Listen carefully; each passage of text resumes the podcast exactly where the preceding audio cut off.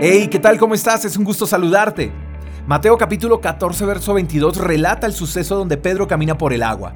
Dice el relato que los discípulos estaban dentro de la barca y se encontraban en problemas porque se estaban enfrentando a una gran tormenta y dice el pasaje que en medio de esa tormenta se les aparece Jesús a los discípulos que además estaban llenos de miedo.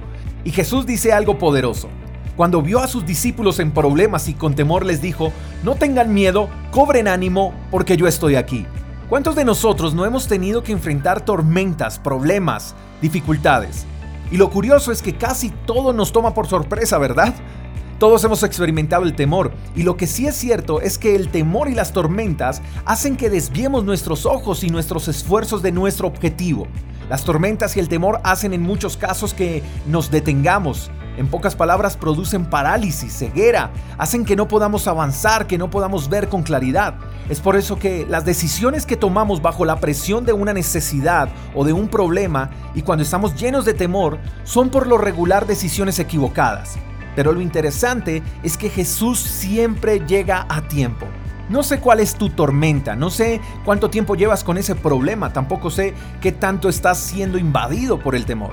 No sé si ya estás dominado por el temor. El temor por lo que estás viviendo quizás, el temor por el mañana, el temor por perder tu empleo, tienes temor a perder tu casa, temor porque quizás no te has casado, temor por una enfermedad, no sé.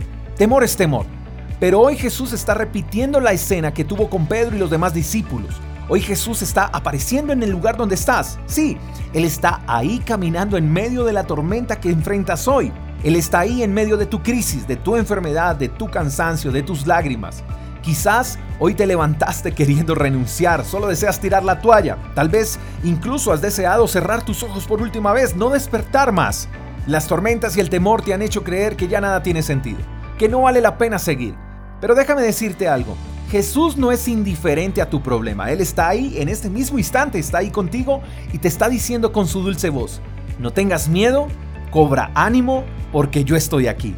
Querido amigo, es hora de que te levantes, de que salgas de la barca, avanza, confía.